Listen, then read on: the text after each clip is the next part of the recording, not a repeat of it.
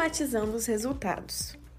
Matriz de resultados de monitoramento. Após executar os procedimentos previstos na matriz de planejamento e colher e analisar os dados necessários para verificar a evolução dos problemas encontrados na auditoria, a equipe pode consolidar as informações em uma matriz de resultados de monitoramento.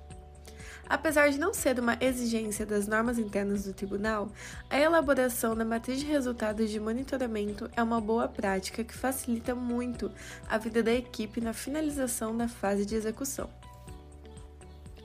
A matriz de resultados de monitoramento tem basicamente as mesmas finalidades da matriz de achados da auditoria, quais sejam funciona como um importante ponto de controle de qualidade por parte do supervisor, que consegue, num único documento, verificar a coerência das análises e a suficiência das evidências que dão suporte às conclusões.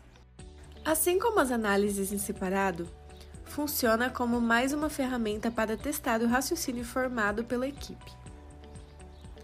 Facilita a tomada de decisão, seja pela própria equipe, pelo supervisor ou por qualquer outro interessado nos resultados do monitoramento facilita o entendimento dos trabalhos realizados pela equipe de monitoramento, por parte de interessados que não tenham participado da ação de controle.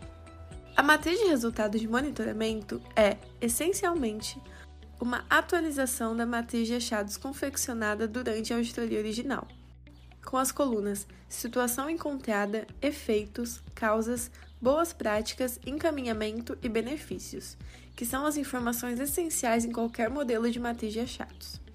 Por isso, as orientações sobre a elaboração da matriz de achados, mostradas no curso Sistematizando Resultados e Propondo Encaminhamentos desta série, aplicam-se aqui também. Se quiser relembrar os principais detalhes, dê uma conferida lá em Criando a Matriz de Achados. De todo modo, vamos ressaltar aqui alguns pontos importantes sobre as quais as equipes devem depositar atenção especial. Situação encontrada. Além de descrever a situação encontrada, delimitando-a temporal e espacialmente, a equipe deve destacar as alterações ocorridas desde a auditoria original ou monitoramentos anteriores, em relação aos critérios adotados. Efeitos a equipe deve descrever a solução das consequências identificadas na auditoria original e destacar a efetividade das ações de mitigação adotadas pelo gestor, demonstrada pela alteração no cumprimento dos objetivos do objeto.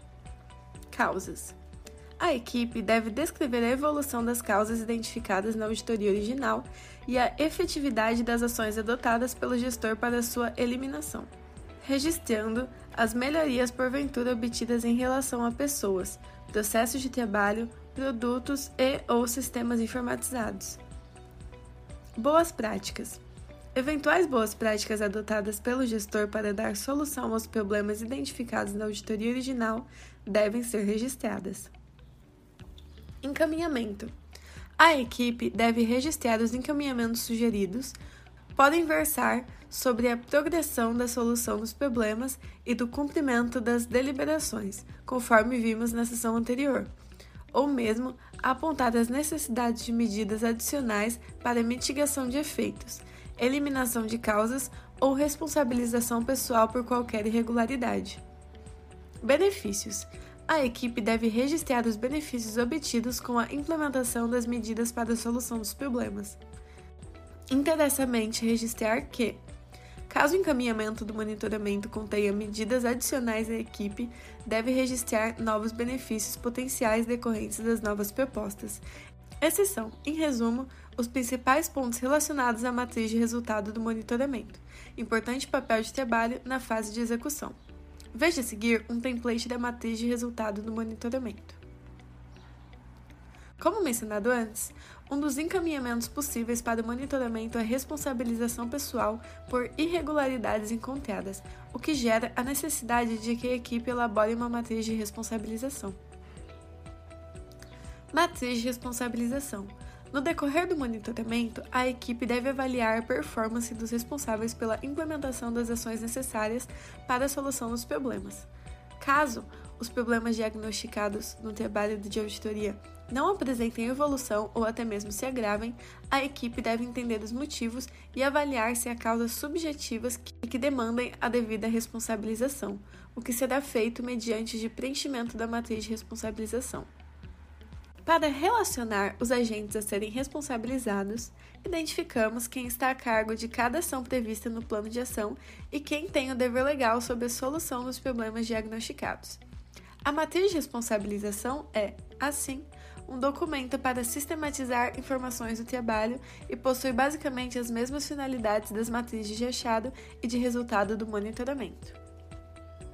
Importante ponto de controle de qualidade pelo supervisor e ferramentas para testar o raciocínio formado pela equipe e que facilita a tomada de decisão. Importante destacar que a matriz de responsabilização utilizada nos monitoramentos é idêntica à apresentada no curso, sistematizando resultados e propondo encaminhamentos, mais especificamente na aula. Construir a matriz de responsabilização. De todo modo, vamos destacar alguns pontos sobre os quais a equipe deve ter atenção. Irregularidade. A equipe deve avaliar se há alguma irregularidade que surgiu ou permaneceu sem solução devido à ação ou à omissão de algum agente. Muitas vezes, a irregularidade no monitoramento está ligada ao descumprimento de deliberação ou até mesmo na persistência de descumprimento legal já caracterizado na auditoria original. Responsável. A correta indicação do responsável é essencial com destaque para a delimitação do período em que o agente esteve ocupando a função que originou a responsabilização. Conduta: a equipe deve delimitar precisamente a ação ou a omissão dos agentes que deram causa para a irregularidade, evidenciando também qual seria a conduta deles esperada. Nexo causal: a equipe deve evidenciar de que modo a conduta dos agentes contribuiu para a ocorrência da irregularidade, de modo que a ação ou a omissão venha a ser decisiva para o ato irregular. Culpabilidade. A equipe deve avaliar bem as circunstâncias em que eventuais irregularidades permanecerão ou surgirão em razão de omissão ação. Do gestor, avaliando se há elementos que demonstrem a boa-fé dos agentes, as dificuldades alegadas os prazos e as justificativas apontadas durante a fase de execução do monitoramento, de forma a formar opinião sobre se eles assumiram conduta diversa daquela que era exigível em razão de suas responsabilidades. Como a sistematização das informações na matriz do resultado do monitoramento e, quando necessário, na matriz de responsabilização. Finalizamos a etapa de execução do monitoramento. Veja a seguir um template da matriz de responsabilização. Antes de terminarmos essa sessão, reiteremos que as orientações relativas à etapa de execução de uma auditoria são válidas também para a fase de execução de monitoramentos.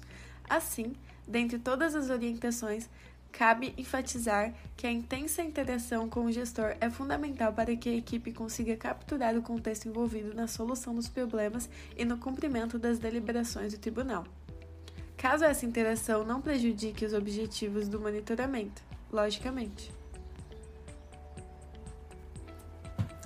Essa interação se faz mais importante quando se tem em mente que a solução dos problemas perpassa pelo convencimento do gestor acerca da importância dos temas e dos benefícios advindos. Por isso, a equipe deve dar especial atenção a algumas etapas do monitoramento, como a apresentação dos resultados aos gestores, construção conjunta de deliberação, comentários ao relatório preliminar, entre outras. Na próxima sessão, abordaremos a etapa de relatório e, consequentemente, a finalização da ação de controle. Até lá!